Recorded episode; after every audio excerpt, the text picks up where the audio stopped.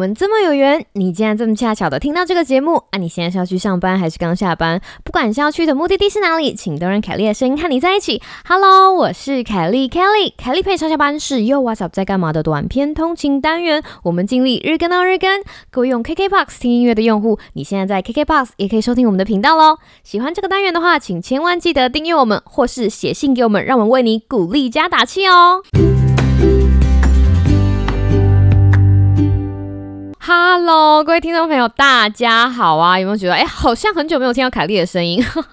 我有很多听众常常都会写讯息问我，说，哎，凯莉最近还好吗？哈，其实他们意思就是，好像很久没有听到凯莉的声音了。大家有没有印象？就是我们前面的开头的口播，其实是我每天重新录的哦。因为我有的时候都觉得每天的心情会不一样，每天的口播听起来可能也会有一点点不一样，所以都是重录的，不是 copy 前面那一集哈录过来的。之前我们有一段时间是希望大家可以给我们五星评论哦。哦 最近是跟大家讲说，那大家可以写信给我们，让我们为你鼓励加打气哦。然后我今天就在想，跟宇宙许愿根本没有用啊，烦着，就是整天都在许愿 Apple Podcast 的五星评论哈，哪里来的五星，哪里来的评论？而且整天叫大家写信给我们，就是没有写信啊。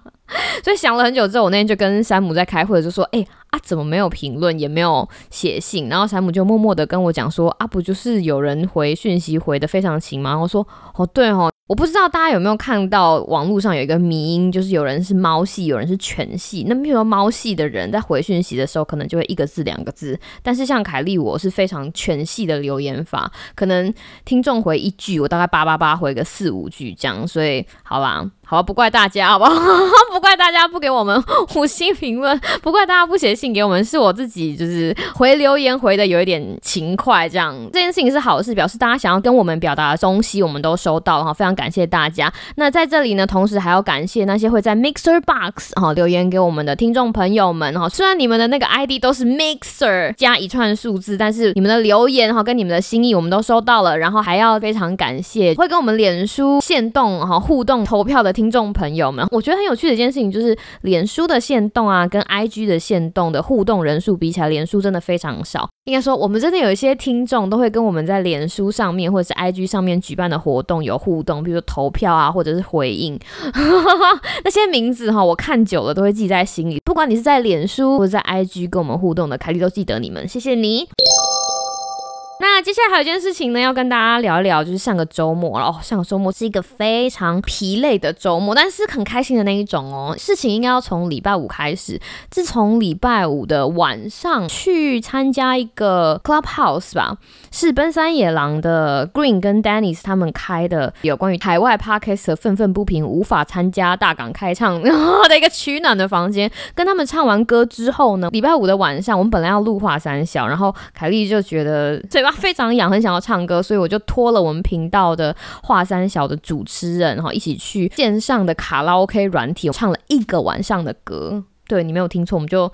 你知道放着录音工作不管，唱了一个晚上的歌，而且很有趣的事情是，我们就是一边在欢唱软体唱歌，然后一边还开另外一个就是语音包厢，那种感觉只差没有点彭大海跟炸物，真的很像坐在 KTV 里面一样哦。而且你知道年纪都已经有了，虽然大家唱的精疲力尽，但都觉得非常的舒压。那天晚上就睡了一个好觉，所以要跟大家推荐一下，如果你最近也觉得压力很大，我觉得唱唱歌哈是一件很不错的事情。不瞒大家说，我一直觉得我去 KTV 唱歌。已经算是很疯狂的那一种，但是没想到本频道真的是 卧虎藏龙。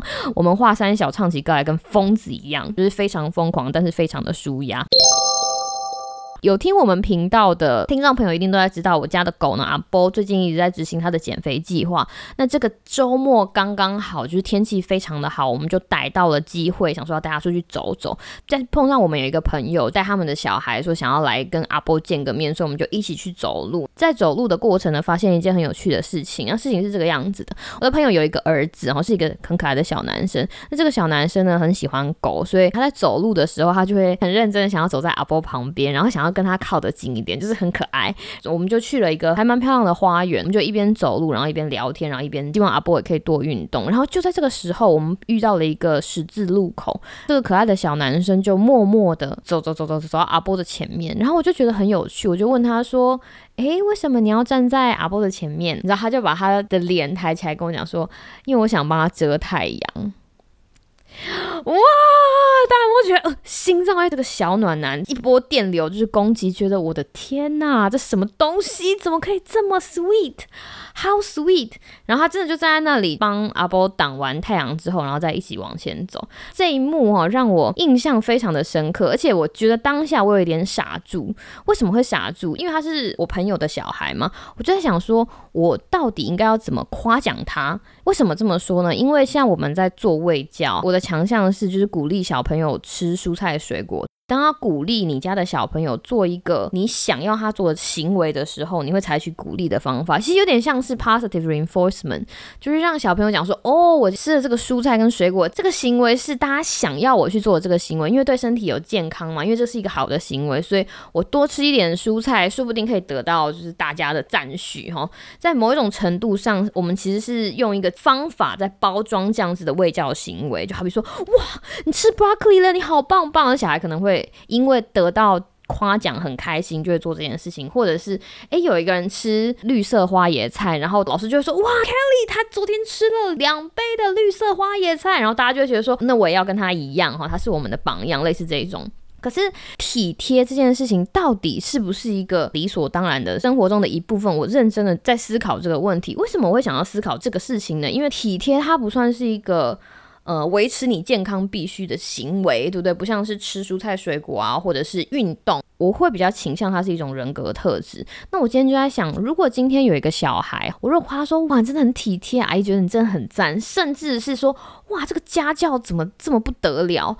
以后这个小孩子会不会因为想要得到这样子的夸奖，而刻意的做出这样的事情？即使这样的事情可能不会带给他这么多人生的帮助，好比说有些小孩就是太贴心啊，太体贴，为别人着想，热脸去贴人家冷屁股等等，所以我就一直在想，说我到底应该要怎么对他这样的行为做出一定程度的肯定，但是又希望他长大到我们这个年纪的时候，出社会之后不要被体贴这两个框架框住。就在我在那里想的时候，你知道就变绿灯了吗？就是脑袋没有办法快速运转，所以我后来就跟他讲说：“你真的暖男一枚。”然后就是对他笑一下，这样。嗯，我觉得可能是有点职业病，我有点把这个事情过分延伸。我本人非常喜欢体贴的人，而且非常喜欢跟体贴的人相处。但是我同时也会希望我身边体贴的朋友不要因为他们的体贴而受伤。所以这个事情其实是一体两面。所以我一直在想，当面对一个这样子的小朋友的时候，这可能真的是他的人格特质。但是我不希望因为我们大人过分的我们说干预 （intervene） 或者是 intervention，像我们在鼓励大家做健康行为的这样的。策略让他觉得说哦体贴，或者是当一个很 nice 的人，是他人生中必须的功课。因为往往被这样子的枷锁放在身上的时候，会让他没有办法好好的保护自己哈。所以就是你知道 我的一些小想法，然后在这里跟大家分享。还有哦，要跟大家聊最近大家很关心的一件事情，就是阿波的减肥进度。那事情就是这个样子的，已经过了一个礼拜哈，我们偷偷量了一下，他大概减了嗯一百克吧，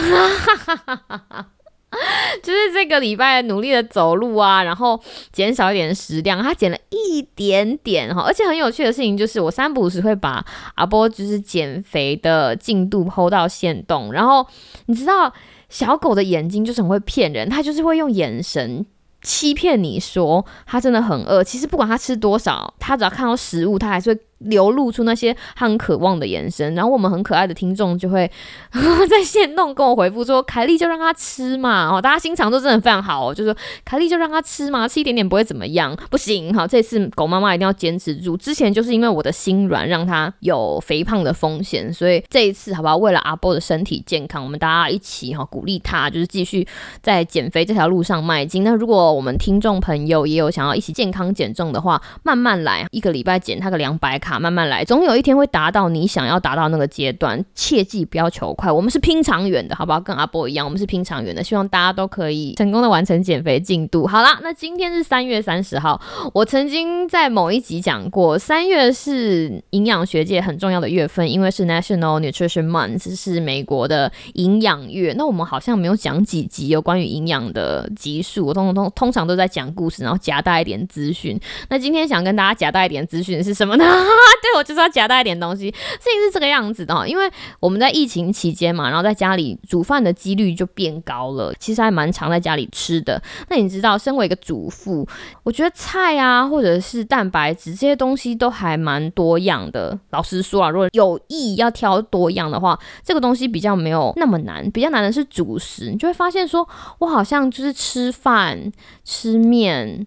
吃面 吃饭好像就没有了。然后我那天在上网看那个美国营养月的一些卫教资料的时候，就觉得哎，从这个卫教资料得到很多 idea。有一个 idea 我觉得很值得跟大家分享的，就是要怎么样多样化自己的主食哈，就是碳水化合物。那很重要的一件事情，大家要记得，就是根据美国的我的餐盘的这个准则呢，每天有二分之一的谷类是全谷类哈，因为那全谷类很多好处啊，好比说它不会让你的血糖这么飙高啊，然后全谷类啊很多的啊维他命 B 啊等等等，而且这个全谷类也是要越多样越好。然后想说，哎，这个全谷类到底要怎么多样？不就是饭啊面啊面啊饭？后来发现不对，好比说，比如说藜麦哈，最近很流行的藜麦啊，或者是 tortilla，tortilla 就是墨西哥的玉米卷饼，而且美国还有那种全麦的意大利面哦。我之前还有买到那种糙米做的米粉，因为它是糙米做的米粉，所以它就也是 whole grain，就是全谷的米粉，类似这一种，我都觉得非常常的有。趣有一天我中午吃的很饱，然后晚上就很想要吃一点轻食，你知道你就觉得晚上必须要吃点什么东西，因为你很害怕晚上会饿，然后会想要跑起来吃泡面，类似这种东西，但是又不想要煮太多。那个时候我就跟我讲说，哎，我们家好像还有。全麦的 tortilla 就是那种卷饼的饼皮，然后我们就炒了一个菜之后呢，就用那个饼皮把东西通通包在里面，而且那东西里面完全不是墨西哥式的，哦，炒了一些青菜，炒了一些虾子，然后炒了一些豆，还有炒一些菇，然后就撒一撒，撒一撒其他的调味料，就把它包在卷饼里面吃了。它就是一顿很营养丰富的轻食哈，而且它也多样化了我们当天谷类的摄取，给大家一点 idea。大方向就是你要记得，如果可以的话哈，一天里面吃的东西二分。之一是全谷类，那其他的你知道，你要白面或者什么样都没有关系，就是慢慢来。应该说饮食准则在那里，那能够做到多少，大家就尽力。如果真的可以多样哈，然后可以吃到全麦，同时让自己的每一餐就是比较多元，我觉得那个食感或者是心情总是会比较好。节目的最后还是要感谢大家听凯丽陪你上下班。那么四月一号就要到了，四月一号是一个大日子，到底是什么大日子呢？嗯，我想在这里卖个关子，明天再告诉你。我是凯丽。希望你一个美好的今天跟明天，那我们就下次再见喽，拜拜。